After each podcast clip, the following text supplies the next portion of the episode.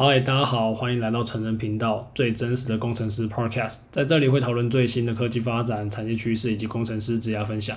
喜欢本频道的听众，请到 Apple Podcast 还有 Spotify 上面给我们五星的评价留言，也分享给更多的朋友，让我们把想法传递给更多的人。嗨，大家好，欢迎回到成人频道，我是成人频道的小编 Alice。那诶，今天是为什么是从我来开头，我来主持呢？是因为今天是我们成人茶水间这个新系列的第一集。那在先前的集数有提到说，啊、呃，这个新系列呢，就是会由我来邀请一些成人频道的听众来节目上跟我们聊聊他的工程师职业啊、生活啊，或者是技能培养啊等等的。那今天呢，就是我们这个成人茶水间新系列的第一集，那就先让我们热烈欢迎成人频道的忠实听众悠悠。耶，我是悠悠。也、yeah, 欢迎悠悠来到我们的新系列第一集。那首先呢，先请悠悠帮我们简介一下你的学经历还有背景。好，那我自己是我大学还有研究所都是在中山大学就读，就在高雄那个猕猴大学。那我。呃，研究所的时候我是读 SOC 组，就是系统晶片组。那目前是在诶，就是某一间会横着走的公司担任 DFT 的工程师，大概一年多的时间。对，是想要请你为我们介绍一下什么是 DFT 工程师。DFT 工程师大部分中文，它的中文翻译叫做测试工程师。那然后有另外一个名称，刚刚很相似的工程师叫做产品测试工程师。那它多了一个产品两个字。那测试工程师它的缩写是 DFT，呃，Design for Testing。那产品测试工程师它的英文缩写是 TE，Testing Engineer。那其实这两个他们虽然中文名字蛮相似，但是差异还蛮多的。像 DFT 工程师的话，它主要内容就是会对电对晶片去加一些额外的电路，让它变得比较好测试。那它的 Coverage，也就是我们一个晶片里面所有可能发生 fault 的，会让它变呃可以测到的 fault 数量变多，同时测试的时间也会变短。这是 DFT 工程师。那 TE 的部分，它比较像是实际去操控机台，去确认每一个带、每一个晶片是不是都没有问题。所以，如果说我今天去呃简去一个大量简化一个实际设计 IC 的流程的话，我们可以把 IC 设计把它比喻成是盖一栋房子。那我们在盖房子的时候，我们会需要一个蓝图。那蓝图是根据消费者的需求去设计出来的。然后在 IC 设计中有一个很重要的 schedule 叫做 table。那我们在 tape out 前主要做的工作就是在设计那张蓝图。那有负责 tape out 前的公司，大部分就像是联发科、瑞昱或联咏等等的公司。那 tape out 后主要事情就是我们会将那张蓝图去交给建设公司，那请他们盖出一栋房子。那这个阶段的公司就像是台积电、联电，他们就是负责接收那个蓝图，然后去把房子、去把晶片给设计出来。那最后呢，呃，当你的房子盖好了，你晶片做好了之后呢，他会回，就是我们就要检查说，诶，这个晶片有没有问题？这个房子有没有问题？房子会不会漏水啊？有没有隔音太差等等的问题？那像是检查房子有没有问题的这个部分，还是会有联发科啊、瑞昱等等公司自己去负责。所以。嗯，从前面的比喻来讲，DFT 的工程师就是测试工程师，他在做的事情比较偏向是在蓝图设计。那产品测试工程师则是比较像是在实际检查房子的部分，他会经手那个房子，并且去检查说那个房子有没有问题。所以其实工作内容上有蛮大的差异啦。不过从中文上面会蛮容易搞混的。哦对，我觉得就是你这样子讲，我有比较比较清楚一点，因为那时候我就是有上网查一下相关的职缺，然后想说，哎，都是测试工程师，那其实好像我有看到就是一个名词比较的图，那我觉得你刚的比喻很好的，有让我整个有那个画面感都有出来的感觉。所以其实我们 DFT 工程师可以也算是一个 designer，只不过我们大部分的时候并不是写 Verilog code 去对那个晶片加上测试电路，而是我们会用 EDA tools。像我们会用 Design Compiler 的某一些 command 去帮电路加上呃测试电路，并且我们会用 Tetramax 这套软体去针对晶片去产生对应的 pattern 来测试。那因为我们大部分的工作内容都是要操作 EDA tools，所以我们必须要对 EDA tools 的运作方式啊，以及那些 command 要有一定程度的了解。那当出现问题的时候，我们就必须要有能力从 tools 那个 EDA tools 的 log 或者是 report 中分析出原因，然后并且去解决出来。然后我自己觉得 DFT 其实算是一个 IC 设计流程都会接触到的职位，唯一比较没有接触到大概就是 consumer，就是消费者的部分。我们并不会接收到说这个晶片的规格要是怎样，它应该会比较偏向 project manager 的部分在处理的。所以其实我觉得 DFT 在设计上会有一点点相对被动啦，我们就有点像是被动的接收到资讯，说我们今天要设计一个晶片，那你帮我加一些 DFT 的电路，我就把它加上去这样子。那如果今天 PM 有要求说，哎，你今天这个 coverage 要多高？那这个时候你们可能就要想办法把它做出来。不过其实这也是看你的老板好不好啦。如果你的老板他自己清楚说这个 coverage 可能是没有办法达到的，那他应该就会帮忙出来说，帮忙挡住这个 PM 的要求这样子。嗯嗯嗯。哎，那像 DFT 工程师这个职缺在各个公司都有吗？还是大公司才会有啊？嗯，我我不确定其他的小公司有没有，但是我就我所知啊，我的朋友或者我自己的经验就是，大公司都应该会有一个部门是，就是会有一个专属的 DFT 部门。因为我在网络上查这个相关职缺的时候，好像有看到说有一些是会整并到其他的部门之类的。对，我觉得如果是小公司的话，它应该就会整合到像是那个 R&D 的部分，就变成说你要负责设计这个晶片，同时你要负责加入那些测试的电路，让你的电路变得比较好测试，这样子。哦，那像你们公司的部门这样子，大概几个人啊？大概三十几个啦，就是我们一整个公司三十几个。可是我觉得算一整个公司下来的话，好像就也没有到很多吧，不知道。嗯嗯嗯，哎，那像要就是在你工作的时候，大概会用到哪一些 tools？我们现在的话，大部分会是用到 Synopsys 的呃 TetraMax，以及另外一套 tool 的话就是 Design Compiler。像 Design Compiler 的话，主要是要用来加入测试电路的；那 TetraMax 是用来产生测试的 pattern，主要是用这两套居多。那其实像我们在工作的时候，也不太会写到 Verilog code，因为我们大部分都是在操作那些 EDA tools 居多。嗯，了解。那像要担任 DFT 工程师，需要去特别准备怎么样的技能？诶，其实我我自己觉得 DFT 这个这一个领域，算是在台湾应该算是偏小的啦。因为我自己在研究所期间有去办一个就是测试的研讨会。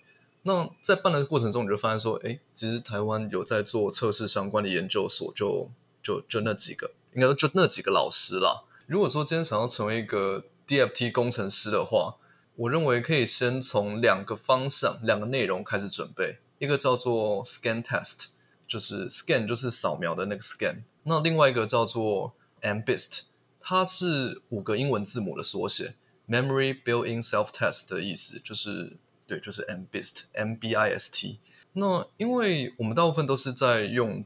就是对晶片会加入这两项电路，所以我认为，如果你今天想要成为一个 DFT 工程师的话，可以上网找一下，然后应该只要找 DFT 相关的讲义，应该就可以找到这些东西了。那就恶补一下，应该会蛮有帮助的。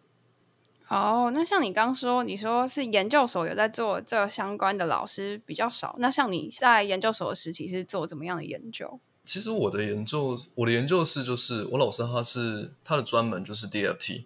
不过当时的话，我是我其实在实验室我是做 AI 相关的啦。那因为当时 AI 比较盛行，所以蛮多的计划都是和 AI 相关。那也算是误打误撞的关系，就进了 DFT 的部门。不过在那之前，我自己也是有修一些 DFT 相关的课程，所以我自己对 DFT 也是有一定程度的了解。那然后就误打误撞，面试上就在那边工作了，也算不错。哦，哎，相关的课程像是有哪一些啊？嗯。其实像我之前的学校，就是它就真的有一门课，就是跟 testing 相关的。你只要打开 syllabus，然后发现里面有什么 testing 啊或 MBIST 这些关键字的话，对，那应该就是 DFT 相关的课程了。哦，那你觉得目前就是你在这边做下来的整个工作环境啊、感受啊怎么样？那我觉得 DFT 这个工程师，如果你是个非常喜欢写 code 的，或者是你很喜欢有那种。写 code，如果发现你自己越写越多，越写越改善的那种成就感的话，那 DFT 可能不太适合你，因为呃，我们真的几乎没有什么在写 code，在写 Verilog code 的部分。那我们会写的部分可能会是写一些像是 Perl 或者是 Python，我们会写一些自动化的脚本，就是写一些 script 啦，来加快我们的工作流程这样子。那至于说，我觉得这个产业的话，其实一整个半导体产业，我自己都觉得它是有一个相对封闭的行业啦，因为其实各个公司他们的 RTL code 啊，或者是 script 啊，都算是各个公司的生财利器。你如果把这些东西给公布出来的话，其实就你在市场上就会失去你的竞争力啊。那撇除说一整个半导体产业来讲的话，我觉得 DFT 工程师，就我自己还有我身旁的朋友来讲，都不太会有那种常常加班啊，或者是说会临时接到什么特殊消息，也不太需要 uncle。我自己觉得算是一个蛮能够 work-life balance 的一个职位啦。嗯嗯嗯。那你之前就是有好像有提到说你想要你想要转换跑道，你觉得是？为什么？就如果你觉得，哎，之前好像也是做相关的相关的研究，然后现在也觉得，哎，还可以。那你想要转换跑道的原因是？其实我自己以前就隐约知道，我比较喜欢软体啦，因为我自己在呃我的大学研究所期间都是读电机系，那我在求学期间也修过了蛮多资工系啊或资工资工硕的课程。那我我就可以发现说，其实我还蛮愿意花时间去学这方面的资讯的，就可能我自己单纯对这方面有兴趣了。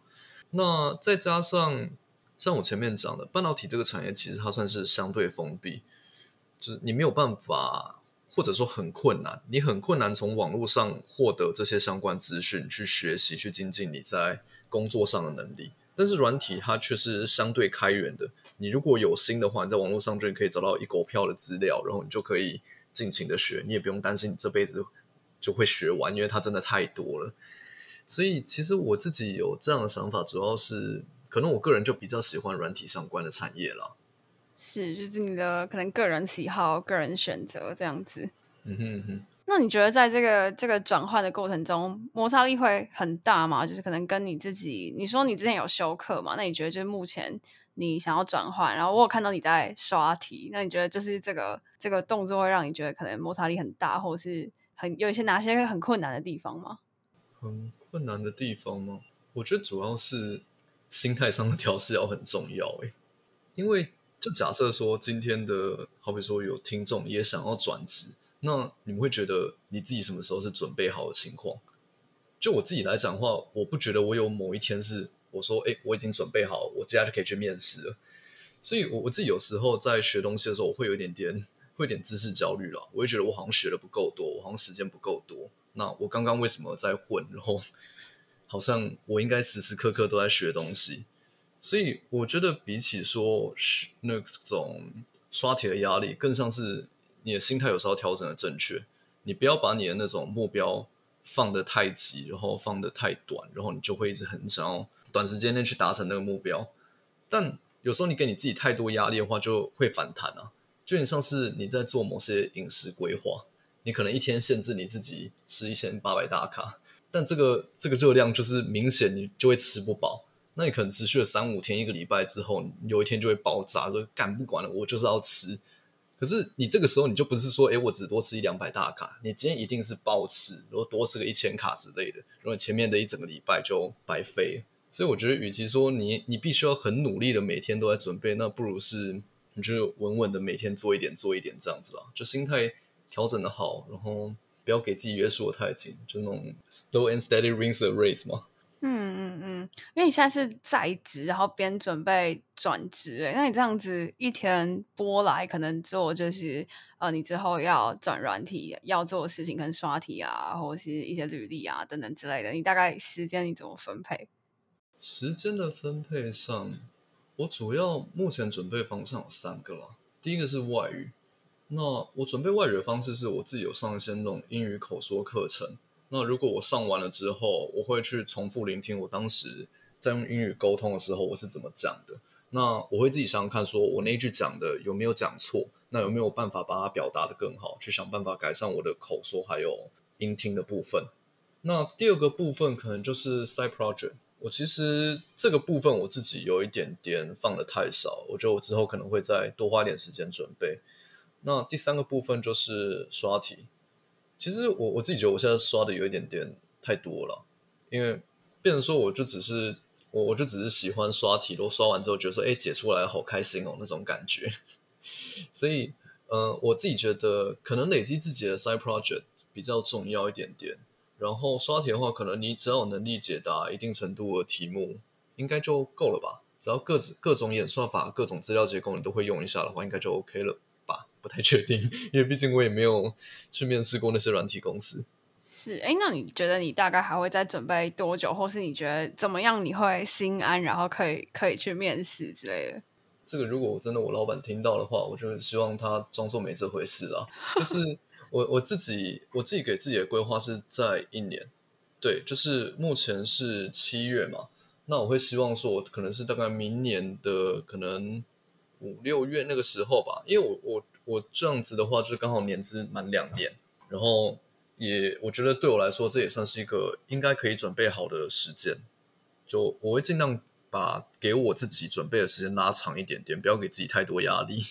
嗯，我觉得你刚刚讲那个蛮好的，就是有时候你硬要自己给自己设一个短时间的冲刺，有时候疲乏之后，你会突然就是可能就会突然想要摆烂啊，或者说就不管啦，然后那个时候造成的伤害。可能更大，那还不如你就拉长这个赛跑，然后让你每天都跑一点点，跑一点点，跑一点点这样子。对，因为我觉得这种东西其实也真的不是短期间内就可以准备好的了。嗯嗯嗯，我觉得这个这个想法蛮好的。对啊对啊。哎，那最后想要来跟你聊一下，你是什么时候开始听到成人频道的啊？就是你是怎么样的机缘之下？我其实已经有点忘记我当时第一次看到，不过我记得当时应该是从 Spotify 上搜寻找到的，就是那个时候应该是想要对软体这个行业有更加的了解，更多的了解，所以才去搜寻的。那我也忘记我当时搜寻什么关键字了，反正就是 搜寻到，然后就发现有个 Podcast 说，哎，这里面有蛮多不同职位的工程师分享，我觉得蛮有趣的，然后就开始听。哦，原来。那你觉得到目前为止，你听成人频道最大的收获是什么？最大的收获吗？嗯、第一个我觉得成人频道开 Discord 是蛮正确的啦，因为其实就是我我觉得知识这种东西，它其实是一种双向的交流，你没有办法单纯说我从 Pocket 上面给你某些我讲说我自己的经验，然后你就可以完完全全的接受到。